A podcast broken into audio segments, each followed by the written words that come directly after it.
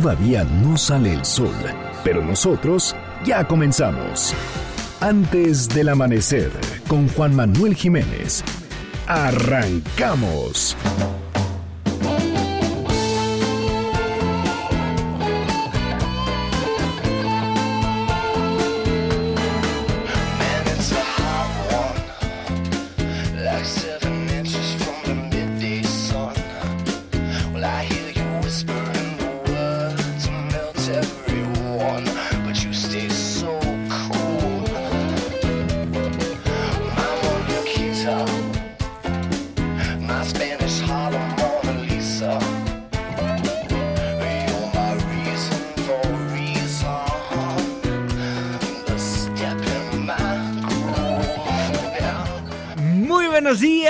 Muchísimo gusto darles la bienvenida a este espacio madrugador de MBS Noticias 102.5 Gracias por acompañarnos antes del amanecer. Mi nombre es Juan Manuel Jiménez y como todos los días, como todas las mañanas, lo invito a que nos acompañe, a que nos sintonice hasta las seis en punto para que desde muy temprano se informe de las noticias más relevantes de nuestro país en este espacio, en este programa que hacemos absolutamente todos, por lo cual lo invito a formar parte de la expresión en línea y nos deje saber lo que opina de lo que le presentamos a lo largo de estos 60 minutos de información. En Twitter e Instagram me encuentra como arroba Juanma Pregunta, Facebook Juan Manuel Jiménez y nuestro WhatsApp 55 16 34 53 95.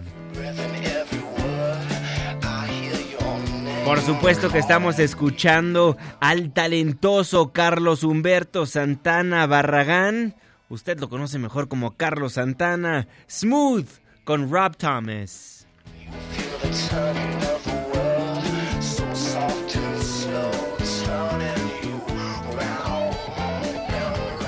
Gracias por continuar con nosotros y por solicitarnos las canciones, los artistas y los grupos que ponemos para musicalizar esta hora de información. El día de mañana, ¿a quién le gustaría escuchar? Márquenos, escríbanos en redes sociales. El día es jueves, la fecha 26 de diciembre de 2019, la hora 5 de la mañana con 4 minutos, penúltimo día de la semana. Estamos en MBS Noticias antes del amanecer.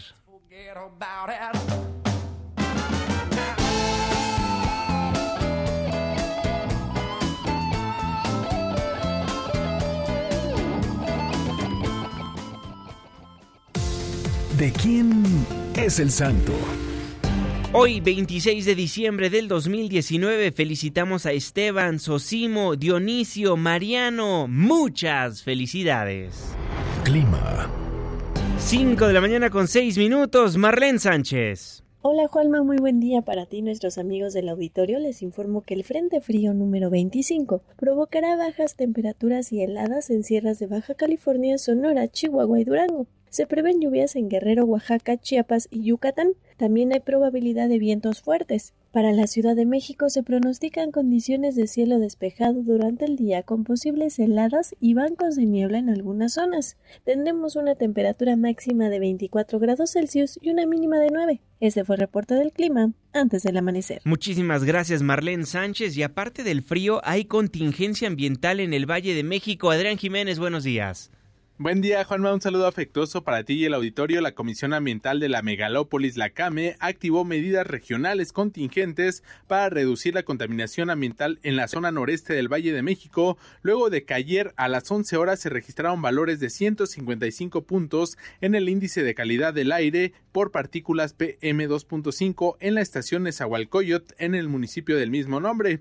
Entre las recomendaciones emitidas por las autoridades destacan evitar hacer actividades cívicas culturales y de recreo, así como hacer ejercicio al aire libre a cualquier hora del día, utilizar el aire acondicionado en oficina, hogar o automóvil en modo de recirculación, así como mantener puertas y ventanas cerradas, no prender velas ni quemar leña, carbón u otros materiales, no fumar, en especial en espacios cerrados, reducir el uso del vehículo particular, compartir el auto y utilizar el servicio de transporte público. Asimismo, pidió a la población reportar cualquier tipo de incendio de manera inmediata, suspender las actividades de las concreteras que no cuenten con equipo de control de emisiones, suspender las actividades de combustión relacionadas con la cocción de ladrillo, cerámica y fundición en hornos artesanales, suspender las actividades de construcción, remodelación, demolición y movimiento de tierras, con excepción de los rellenos sanitarios, suspender toda la actividad de explotación de bancos de materiales pétreos, suspender las actividades de movimiento de materiales generadores de partículas a cielo abierto en establecimientos de materiales de construcción,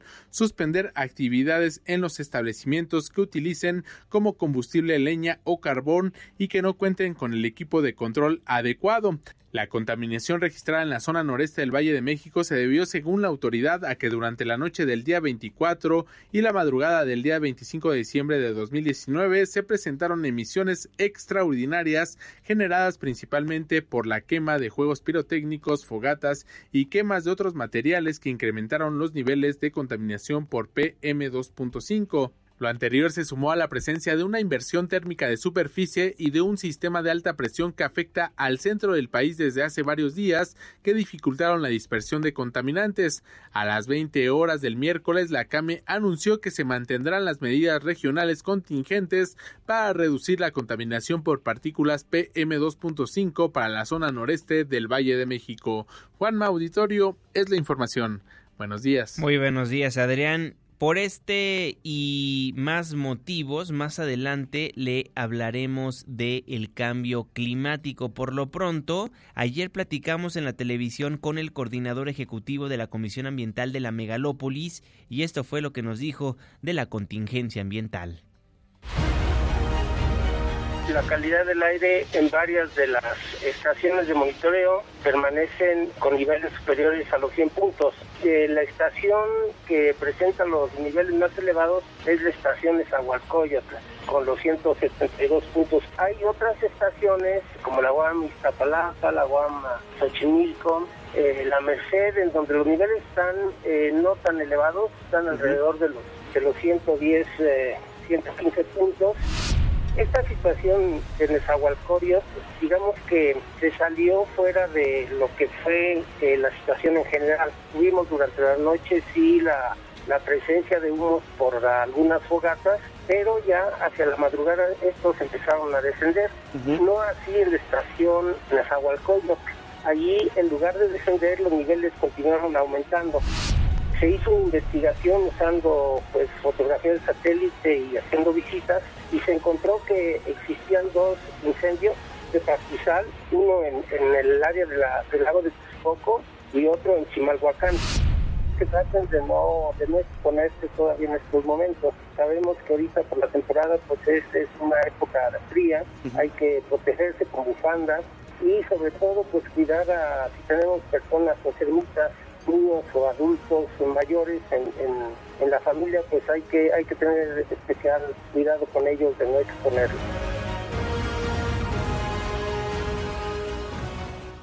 En el 2020, por lo que acaba de escuchar, se necesita darle mayor prioridad al cambio climático. Maru de Aragón. Hola Juanma, buen día a ti y a quienes nos escuchan. Uno de los principales objetivos para el próximo año deberá ser cumplir con los acuerdos sobre el cambio climático. Los científicos advierten que se está perdiendo un tiempo precioso en discusiones y en tanto el calor global está alcanzando niveles extraordinarios. Pese a la urgencia, hace unos días concluyó en Madrid la cumbre más larga de la historia, 12 días en los que los casi 200 países participantes no lograron compromisos serios o contundentes. Habla Pedro Sánchez, presidente del Gobierno de España. Alcanzar la neutralidad climática en 2050 requiere audacia desde un nuevo multilateralismo Nadie puede sustraerse por su cuenta a ese desafío. No hay muro lo suficientemente alto que proteja de esta amenaza a ningún país, por poderoso que sea.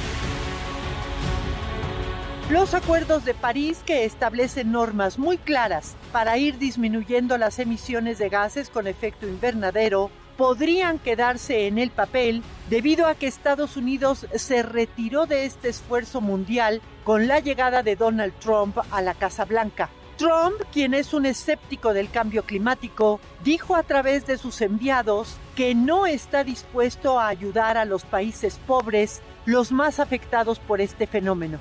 Siguiendo el ejemplo, China, India, Australia, entre otros, pidieron hacer una revisión de lo acordado como si hubiera tiempo. Tampoco se logró que los países más contaminantes, Estados Unidos, China, Rusia y la India, que juntos suman el 55% de las emisiones de gases con efecto invernadero, se comprometieran a reducir estos niveles de contaminación. Sin embargo, la Unión Europea decidió crear el Banco Climático, que permitirá desbloquear un billón de euros de inversión durante la próxima década y dejará de financiar proyectos que tengan que ver con combustibles fósiles en el 2021. Las organizaciones ecologistas lanzaron fuertes críticas a los pocos acuerdos alcanzados y denunciaron la enorme brecha que hay entre las demandas de la sociedad y la inacción de los gobiernos más preocupados por el crecimiento económico que por la supervivencia del planeta. Si nosotros ahora mismo no hacemos nada por luchar por un futuro que se nos está negando, nadie lo va a hacer y necesitamos que se haga antes de que se llegue al punto de no retorno del cambio climático dentro de 11 años. Esta cumbre coincidió, Juanma, con la divulgación de varios estudios científicos que resaltan que lo que está ocurriendo es ya una emergencia que empeorará día con día. La COP21 pour moi c'est un tournant, c'est la justice. Laurence Subiana, arquitecta de los acuerdos de París, declaró a la BBC que el resultado de la cumbre de Madrid está muy lejos de lo que la ciencia dice que se necesita. Es la información al momento, Juanma. Hasta la próxima semana. Hasta la próxima semana, Maru. Vaya tema que nos tiene que preocupar a todos como ciudadanos del mundo, ¿eh? El cambio climático es algo serio y algo que pasa en el planeta a pesar de que líderes mundiales como Donald Trump lo niegan. Muchísimas gracias Maru de Aragón y gracias a usted también por sintonizarnos antes del amanecer a través de la señal que sale de MBS Noticias 102.5. Saludo con gusto a todas las personas que nos ven y nos escuchan a través de nuestra página de internet mbsnoticias.com y por supuesto que le mandamos un caluroso abrazo a las personas que nos honran con su presencia a través de las distintas aplicaciones que hay en los teléfonos inteligentes. El reloj está marcando las 5 de la mañana con 15 minutos. Le voy a informar. Hombres armados atacaron a policías en la frontera. Camelia Muñoz, buen día.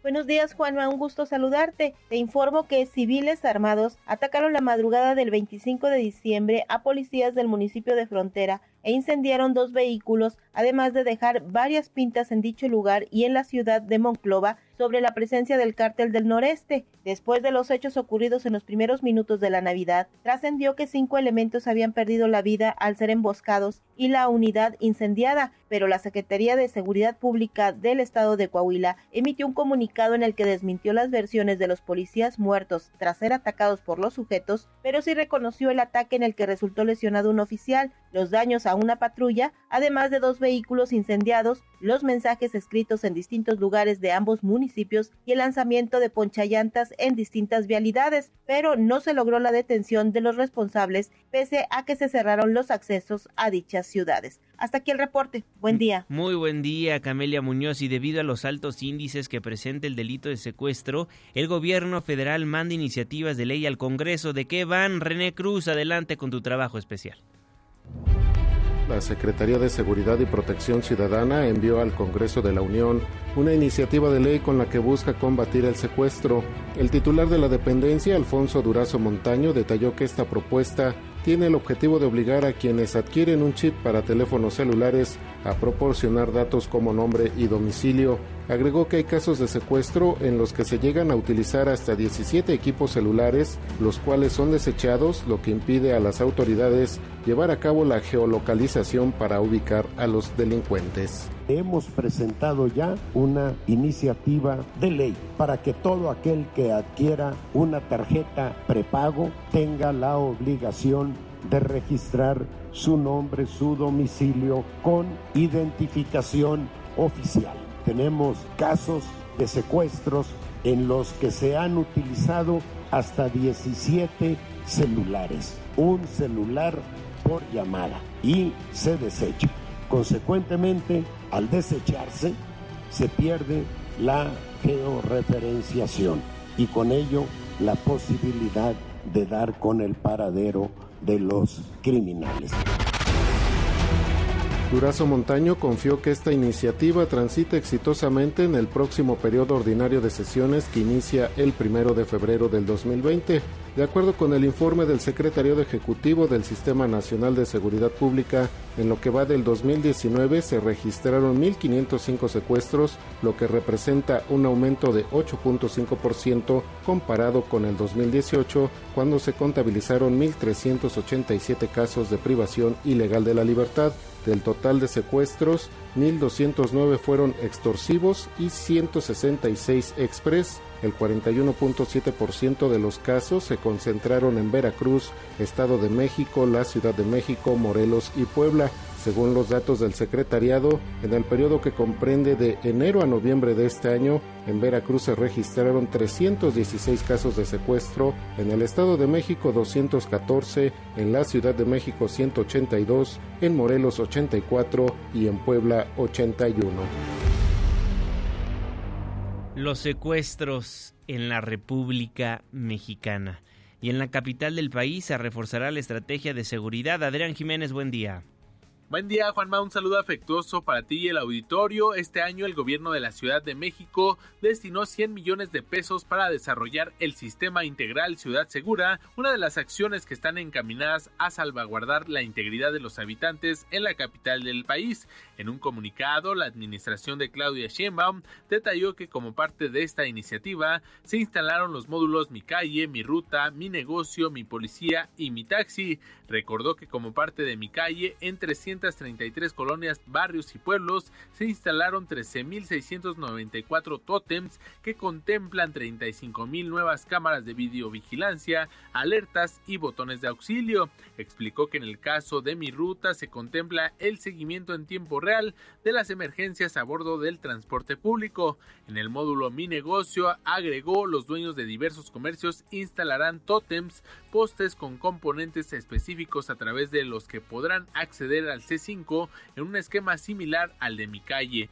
El gobierno capitalino destacó que el módulo Mi Taxi constituye una herramienta que permite a los usuarios conocer y verificar la información sobre el conductor del taxi antes de ser abordado, compartir su ubicación con quien lo prefieran y calificar su experiencia durante el viaje, además de que cuenta con un botón de emergencia para activarlo en caso de ser necesario. De igual forma señaló que a la par de estas herramientas tecnológicas se implementa la estrategia de fortalecimiento de la seguridad a través de cinco ejes principales, atención a las causas, más y mejor policía, inteligencia y justicia y coordinación y marco legal. Juan Auditorio es la información. Buenos días. Muy buenos días, Adrián Jiménez. Y por el alto índice de accidentes en las carreteras del país, los diputados propusieron que... Oscar Palacios, buen día. Gracias Juanma, buenos días. Ante el incremento en el número de accidentes automovilísticos que se registran en las carreteras del país, la Cámara de Diputados avaló un conjunto de reformas a fin de garantizar la seguridad de los usuarios. En primera instancia, los diputados aprobaron una reforma a la ley de caminos, puentes y autotransporte, esto para prohibir el uso de teléfonos celulares al conducir vehículos por las carreteras, salvo que lo haga con tecnología de manos libres. Y es que de acuerdo con con cifras del INEGI, durante 2018 se registraron 365.167 accidentes automovilísticos, de los cuales 3.738 fueron fatales y el resto causaron lesiones y daños materiales, muchos de estos incidentes a causa del uso del celular al momento de conducir.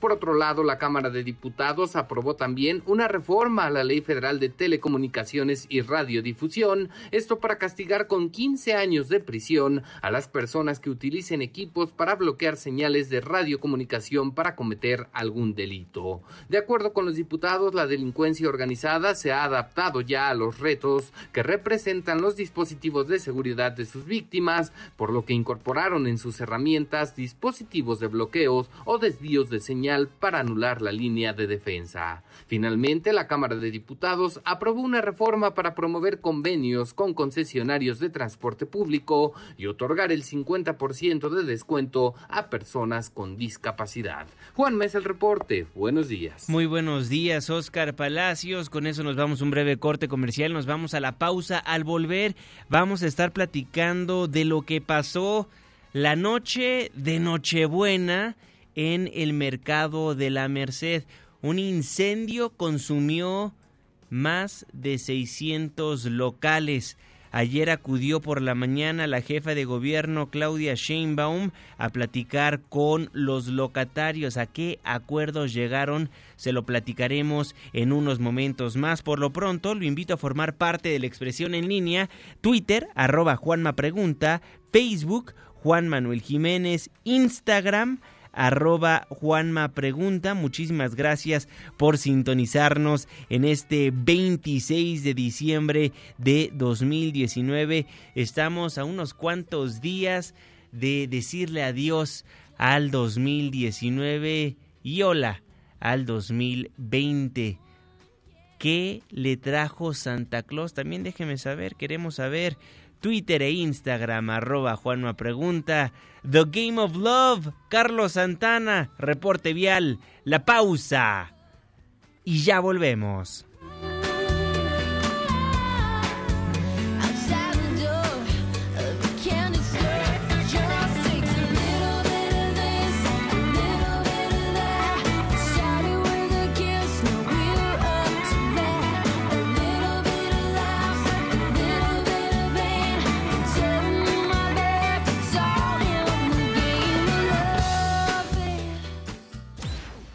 Antes del amanecer, con Juan Manuel Jiménez. Con Juan Manuel Jiménez. Continuamos.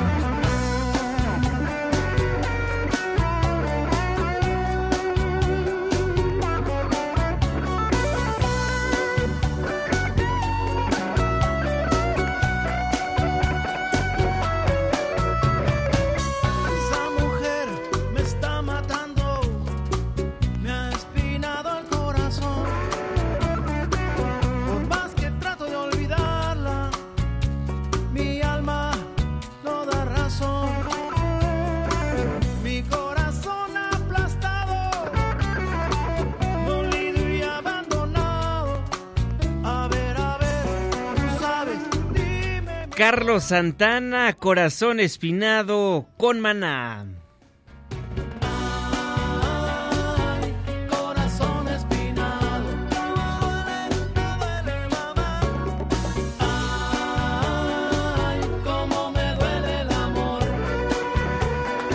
Estamos de vuelta en MBS Noticias. Gracias por madrugar con nosotros. Yo soy Juan Manuel Jiménez y me da gusto nuevamente darle la bienvenida a este espacio del 102.5. Les recuerdo que nos escuchamos de las 5 hasta las 6 de la mañana de lunes a viernes. Márquenos, forme parte del espacio informativo. Denos el reporte vial al aire. Cuéntenos los problemas que hay en su colonia, en su barrio, en su ciudad. Lo que opina de lo que le presentamos a lo largo de estos minutos de información 5166 1025 Twitter e Instagram arroba Juanma Pregunta, Facebook Juan Manuel Jiménez. Son las 5 de la mañana con 28 minutos. Saludo con gusto a César Alfonso. Deportes con César Alfonso en sustitución de Luis Enrique Alfonso.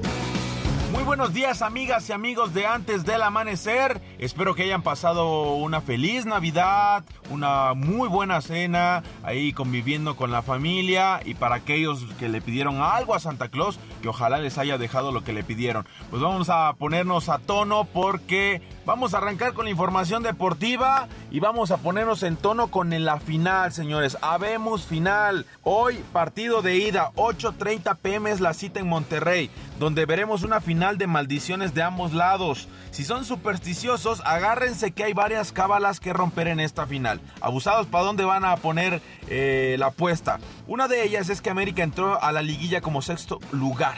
¿No? Y ningún equipo ha llegado eh, a ganar el título siendo sexto lugar en lo que es la tabla general. Entonces una cábala importante, ese bendito número que va a ser, veremos si América lo, lo logra romper.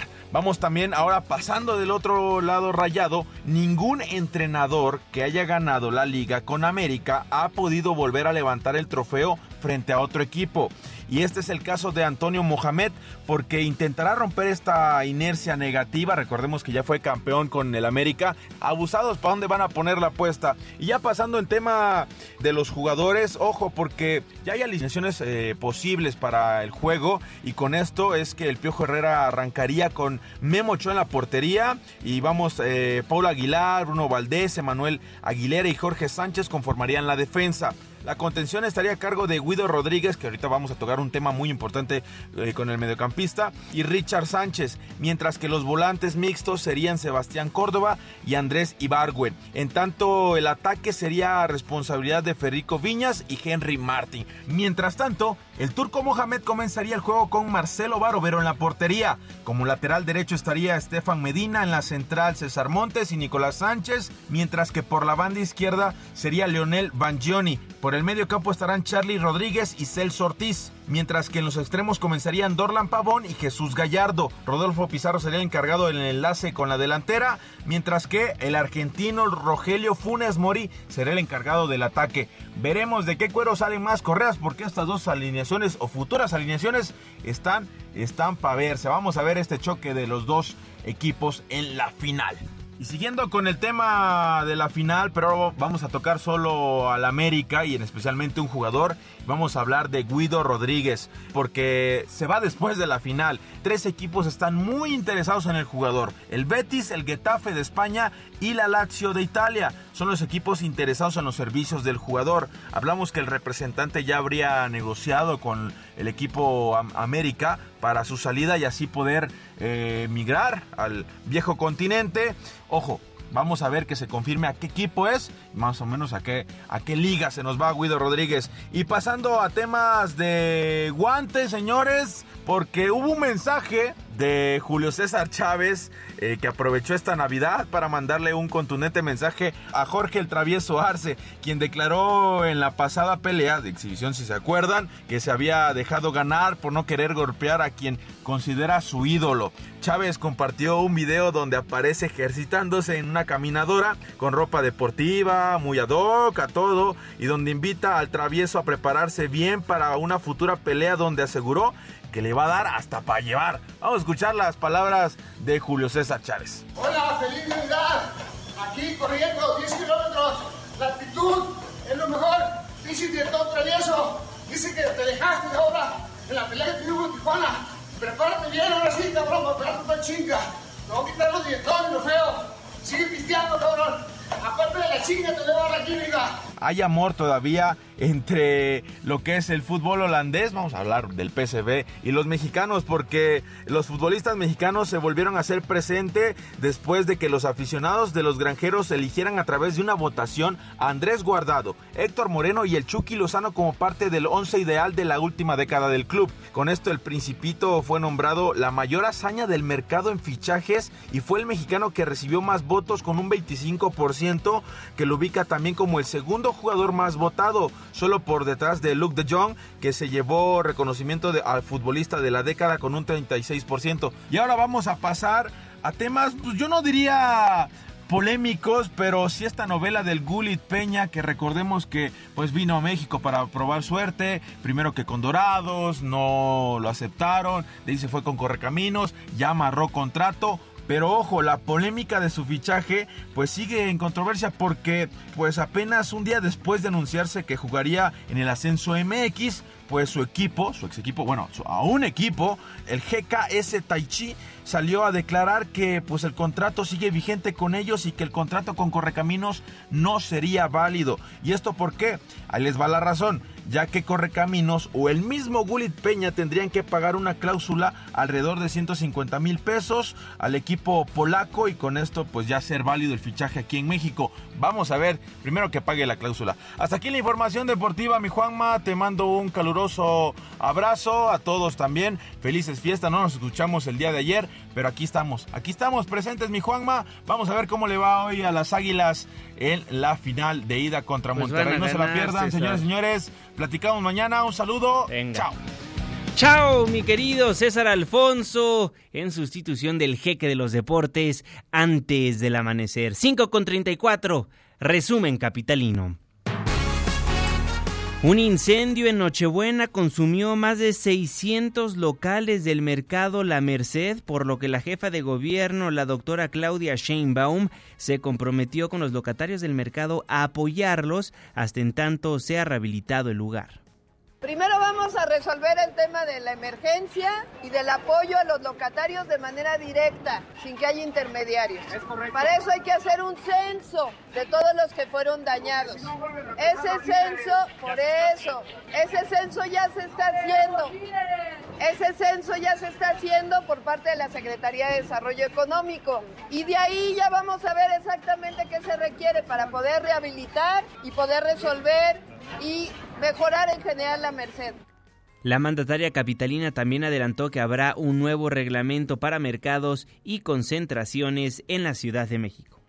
Sí, tenemos que revisar con la Secretaría de Protección Civil. Como ustedes saben, en las últimas dos semanas hemos tenido tres incendios en mercados y pues eso evidentemente nos alerta y tenemos que hacer un programa de protección civil especial para todos los mercados de la ciudad y todas las concentraciones, porque hay una parte de mercados que no llegan, digamos, a ser mercados formales, pero que son concentraciones en la ciudad, pues lo más importante es que haya seguridad. En tanto, el secretario de Desarrollo Económico de la Ciudad de México, Fatlala Cabani, habló de los apoyos que se les brindarán a los locatarios. Los apoyos van a consistir en dos esquemas. El primero de ellos, un apoyo a fondo perdido por parte de la Secretaría del Trabajo y Fomento al Empleo, que consiste en el seguro del desempleo. Son un poco más de 2.500 pesos mensuales hasta por seis meses, en lo que dura una rehabilitación provisional del mercado. Y el segundo apoyo son créditos con 0% de interés. Es un crédito para emergencias que otorga el Fondo para el Desarrollo Social hasta 25 mil pesos para que ellos puedan recuperar su capacidad de compra. Por lo pronto, la Procuraduría Capitalina ya investiga los hechos. Adrián Jiménez, buenos días. Buen día, Juanma. Un saludo afectuoso para ti, el auditorio. La Procuraduría General de Justicia de la Ciudad de México lleva a cabo las investigaciones sobre el incendio que se registró la noche del 24 de diciembre en el mercado de la Merced. La dependencia informó en un comunicado que continúa la integración de una carpeta de investigación por los delitos de daño a la propiedad y homicidio por otras causas. Detalló que con base en los primeros reportes, la conflagración se originó en la zona de las Flores, puerta 14 de la nave mayor del mercado, cuyo saldo fue de dos decesos, un hombre y una mujer, además de un lesionado. La Procuraduría Capitalina refirió que elementos de la Policía de Investigación y de la Coordinación General de Servicios Periciales iniciaron las diligencias correspondientes y recuperaron indicios que permitan determinar las causas del siniestro. Juan Auditorio es la información. Buenos días. Muy buenos días, Adrián Jiménez. Ya para acabar esta información, le informo que hoy la jefa de gobierno a las 9 de la mañana con 15 minutos realizará otro recorrido por el mercado de la Merced.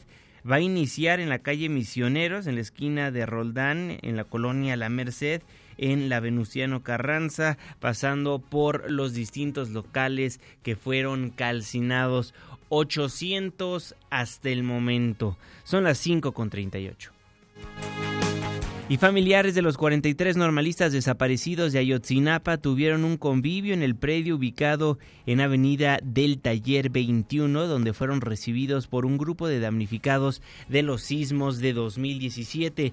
Melitón Ortega, el vocero de las madres y padres de los 43, destacó que a más de cinco años de los hechos ocurridos en Iguala, la exigencia es que las autoridades les presenten resultados concretos. Son cinco años ¿no? de, que estamos fuera de, de estas fechas importantes. Lamentablemente, estos años que llevamos demandando ¿verdad? el esclarecimiento y encontrar a los estudiantes no hemos podido lograr. Hay avances eh, que nosotros consideramos como base para el inicio de la nueva investigación, pero no son suficientes. Queremos resultados concretos, ya, ya no queremos mesas, sino que ya queremos que la próxima reunión que tengamos con el gobierno pues ya nos dé algo más concreto. Hoy a las diez y media de la mañana, madres y padres de los 43, así como estudiantes de la Escuela Normal Rural Raúl Isidro Burgos de Ayotzinapa, marcharán de la glorieta de Peralvillo a la Basílica de Guadalupe. Por supuesto que mañana antes del amanecer le tendremos los detalles de lo que acontezca en dicha movilización. Analiza el gobierno capitalino enviar una iniciativa de ley de amnistía para casos en donde estén involucrados adultos mayores e indígenas, así lo daba a conocer Claudia Sheinbaum. Sí, en el caso de la ley de amnistía estamos revisando, sobre todo para el tema de indígenas, adultos mayores, se está revisando, todavía no se presentaría, pero sería este caso.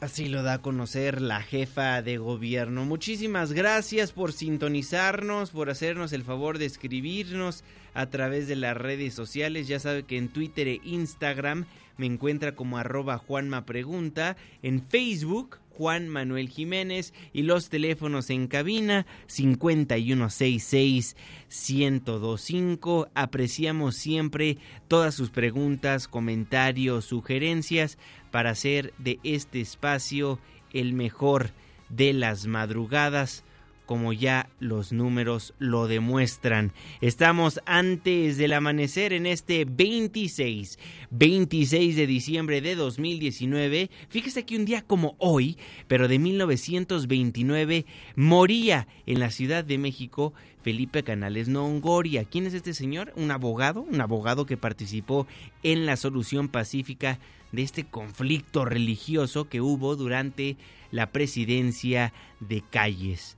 5 con 41, nos vamos al corte, nos vamos a la pausa, pero al volver estaremos platicando de muchas cosas que están proponiendo en estos días de asueto nuestros legisladores, controversias que hay que arreglar por eso, en estos momentos, algunos legisladores están proponiendo reformar la ley de seguro social, otros una iniciativa para regular las tarifas en estacionamientos públicos. También vamos a platicar de Morena. Pareciera que el partido más fuerte de nuestro país se está dividiendo poco a poco. Jacob Polemski, quien es la secretaria general en funciones de presidenta de Morena, pues da a conocer que ella podría quedarse hasta el 2021 en la titularidad de ese partido. Eso a pesar de que ya llevan varias semanas, varios meses, queriendo renovar la dirigencia, pero por una u otra razón, por una u otra razón, nada más no pueden. 5 con 42 escuchamos a Carlos Santana en estos momentos con su canción María María. Le tengo el reporte vial, la pausa y ya volvemos.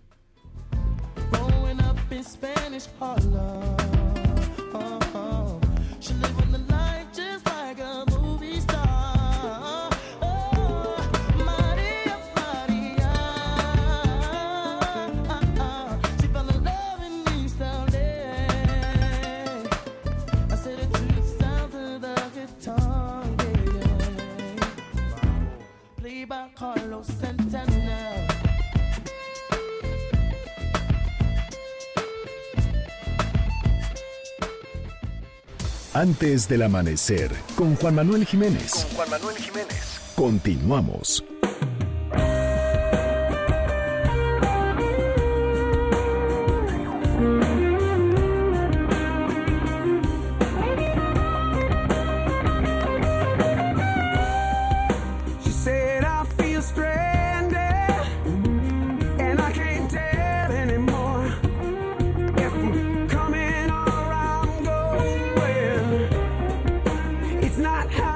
Feel Better, Steven Tyler y Carlos Santana.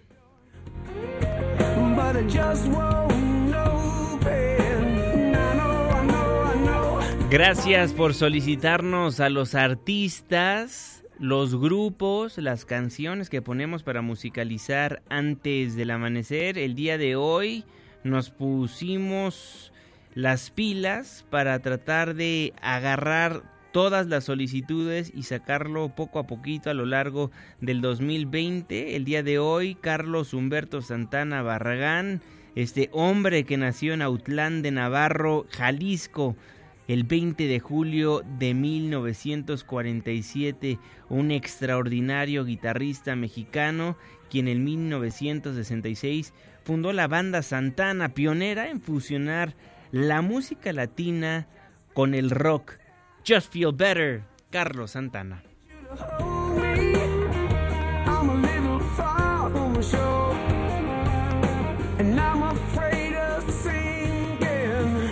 ...46 minutos después de la hora... ...yo soy Juan Manuel Jiménez... ...le tengo más información. Resumen de noticias... ...antes del amanecer... Vaya polémica que hay entre el gobierno de Bolivia y el mexicano. Las instalaciones diplomáticas de nuestro país están bajo el asedio de la policía de Bolivia. Oscar Palacios, buen día. Gracias, Juanma. Buenos días. El subsecretario de Relaciones Exteriores, Maximiliano Reyes Zúñiga, denunció que las instalaciones diplomáticas de México amanecieron bajo el asedio de la policía de Bolivia, que incluso tomó fotografías a los diplomáticos de nuestro país. En un par de mensajes publicados en su cuenta de Twitter, Maximiliano Reyes destacó que el asedio a la sede diplomática no ha cesado e incluso publicó algunas fotos donde se observa a elementos de la policía de Bolivia vigilando las instalaciones. Así cuida la policía de Bolivia el personal diplomático de México, tomándoles fotografías cuando incluso están dentro de la residencia oficial, señaló en uno de sus mensajes el subsecretario de Relaciones Exteriores. Por otro lado, el gobierno de México reiteró su denuncia por el hostigamiento y la intimidación de la que están siendo objeto la embajada y la residencia oficial de nuestro país en Bolivia contra personal acreditado y las personas que se encuentran bajo la protección del Estado mexicano en ese país. En un comunicado, la Cancillería recordó que el asilo es un acto de política exterior que se enmarca en el ejercicio de nuestra soberanía y es congruente con la política de derechos humanos de México. Indicó que como miembro de la comunidad latinoamericana y de las diversas convenciones regionales en materia de asilo, nuestro país es respetuoso de su alto valor y por ello hace valer este derecho a las nueve personas que se encuentran encuentran bajo la protección del Estado mexicano en los inmuebles diplomáticos en La Paz. La Cancillería indicó que esto aplica también para los cuatro individuos que tienen órdenes de aprehensión, los cuales fueron notificadas a la Embajada de México con una fecha posterior al otorgamiento del asilo. Juan Mes el reporte, buenos días. Muy buenos días, Oscar. Por su parte, Karen Longaric, la canciller boliviana, la canciller boliviana aseguró que el gobierno de Andrés Manuel López Obrador busca desestabilizar a Bolivia. Así lo aseguró, así lo aseguró la canciller en una entrevista con La Silla Rota. El pueblo boliviano siente que la injerencia de López Obrador tiene un objetivo, es desestabilizar a este gobierno actual, ¿no? Y favorecer eh, a Evo Morales en sus pretensiones de manipulación de las próximas elecciones eh, generales. Y parece que frente a esa situación de normalidad que vive el pueblo boliviano, México está queriendo desestabilizar esa normalidad. Y esto pasa por la amistad estrecha del presidente López Obrador con eh, Evo Morales. Pues ya veremos qué es lo que pasa durante los próximos días. Seguramente habrá una reacción después de este testimonio de la canciller de Bolivia, Karen Longaric, en la conferencia mañanera, en la conferencia mañanera, perdón, del presidente Andrés Manuel López Obrador en Palacio Nacional, en el Salón Tesorería. Hoy, hoy sí habrá conferencia mañanera. Y en la política, la secretaria general en funciones de presidente de Morena, Jacob Polemski, aseguró que podría quedarse en la dirigencia nacional del partido hasta 2021, porque una vez iniciado el proceso electoral federal, en septiembre próximo, no pueden realizarse procesos internos. Iniciando procesos electorales no se puede hacer elección en ese momento. Entonces ahorita por lo pronto tenemos este proceso electoral en el cual no podemos hacer elección interna y en el cual tenemos que hacer toda esta tarea. Jacob Polemski acusó a Francisco de la Huerta y Gabriel García, coordinador nacional de los delegados federales, de ser los responsables del desastre en el padrón electoral y el principal motivo por el que no se puede renovar la dirigencia interna. El anterior secretario de organización, Gabriel García, no nos entregó el padrón en tiempo y forma, tampoco todo lo que corresponde a la Secretaría de Organización, y dejó, según él, un encargado de despacho que no existe en el estatuto, que bueno, que también se tomó atribuciones que no le corresponden y que bueno, ha hecho de cadenero porque es el que se encarga de la entrada en las reuniones del Consejo. Francisco de la Huerta. O sea, tienen un desastre en el padrón electoral en Morena. Sea de quien sea la culpa, la misma titular de Morena da a conocer que es un desastre el padrón electoral. Y el PAN, el PAN ha dado a conocer que analizan una alianza electoral con el PRD para los comicios de 2020 en los cuales se van a renovar 84 alcaldías de Hidalgo y las 25 diputaciones del Congreso de Coahuila. Pero eso sí, descartó Marco Cortés, el presidente del PAN, posibles coaliciones con el PRI y Morena, aunque si algún cuadro de ese partido quiere formar parte del azul, estarán dispuestos a aceptarlo. Estamos listos y puestos para ir a la contienda del 20, a ganar los distritos que hoy tenemos y un poco más. Y nos estamos preparando rumbo al 2021 para poder construir una nueva mayoría que genere una reconducción política del presupuesto a nivel federal y que pueda reorientar la política económica y de seguridad del país. El líder de Acción Nacional, Marco Cortés, indicó que en los comicios del 7 de junio de 2020 van por retener las tres alcaldías que gobiernan en Hidalgo y por aumentar los diputados con los que cuentan en Coahuila. Y en más información, la descentralización del gobierno de México va lenta. Así lo aceptó el presidente de la República, Andrés Manuel López Obrador. Esto va a irse dando poco a poco pero vamos muy eh, atrasados. Eh, turismo, ya hay oficinas en Chetumal, en Quintana Roo, pero nos falta. Como fue el inicio del gobierno, pues hacía falta establecer los programas, pero ya los tenemos establecidos, ya eh, se tienen que ir las secretarías, desde luego tiene que ser con acuerdos sin despedir a trabajadores. Asimismo, el presidente reconoció que no ha sido fácil concretar la venta del avión presidencial por su tamaño y costo. Sin embargo, aseveró que se venderá la aeronave y que nunca debió haberse comprado porque no era necesaria ni útil la aeronave.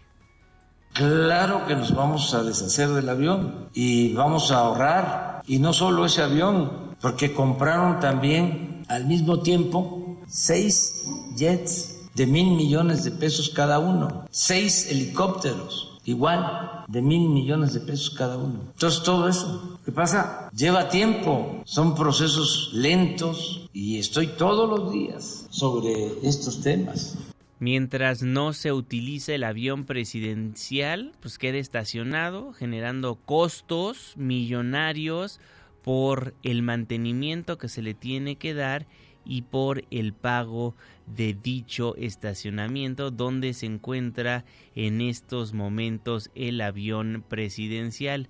Mientras no se utiliza, nos sigue generando millones de pesos por el hangar, por el estacionamiento en el cual se encuentra resguardado dicha aeronave. Son las 5 de la mañana con 55 minutos. Oiga, ¿a usted le gusta el refresco? ¿Le gusta fumar los cigarros? Ahorita nos está escuchando en un automóvil rumbo a algún punto de la Ciudad de México, de la República Mexicana. Pues, ¿qué cree? Tanto el refresco como la gasolina, como los cigarros van a subir de precio el próximo año. Citlali Sáenz.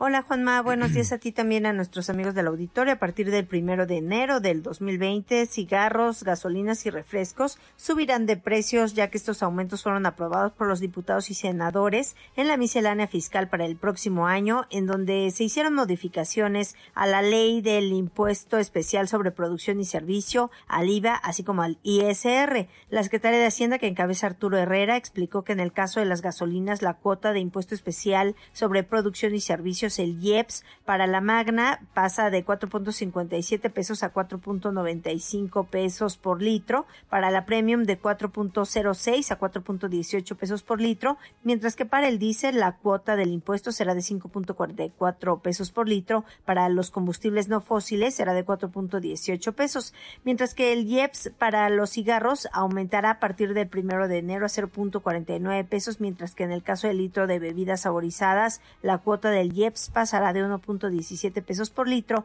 a 1.26 pesos por litro. Juan es mi reporte. Buenos días. Muy buenos días, Itlali Sainz. Bueno, ahí lo tiene. Van a subir los precios de los refrescos, de la gasolina y los cigarros. Si me lo permite, le doy un breve resumen una vez más para que usted conozca los números. La Magna de 4.81 a 4.95, la Premium de 4.06 a 4.18 y el diésel de 5.28 a 5.44. El impuesto a tabaco va a subir de punto 35 centavos a punto 49 y el impuesto a bebidas saborizadas, a los refrescos, de 1.17 a 1.26. 57 minutos después de la hora.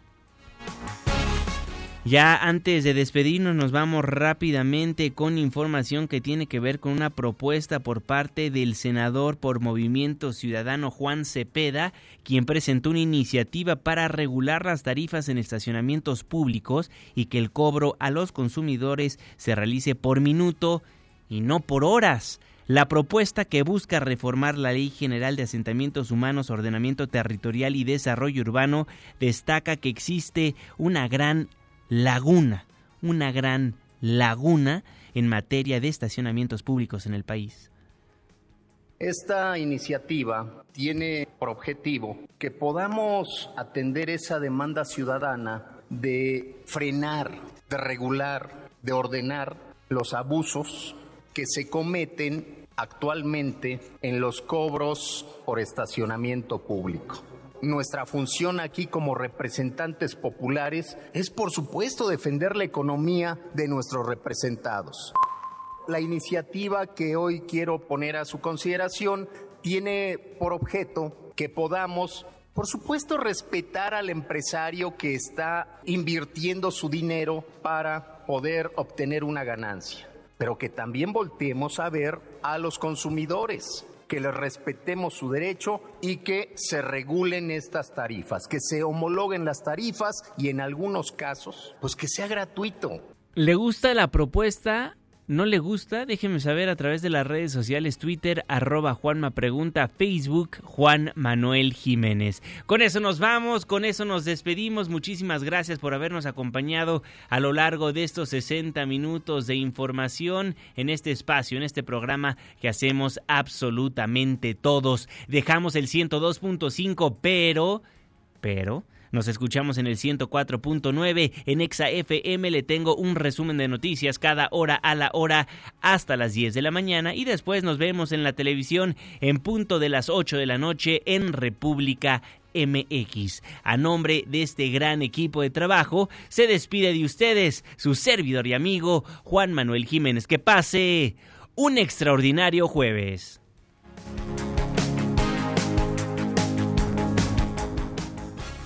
Ya casi sale el sol. Nos escuchamos mañana en punto de las 5, antes del amanecer.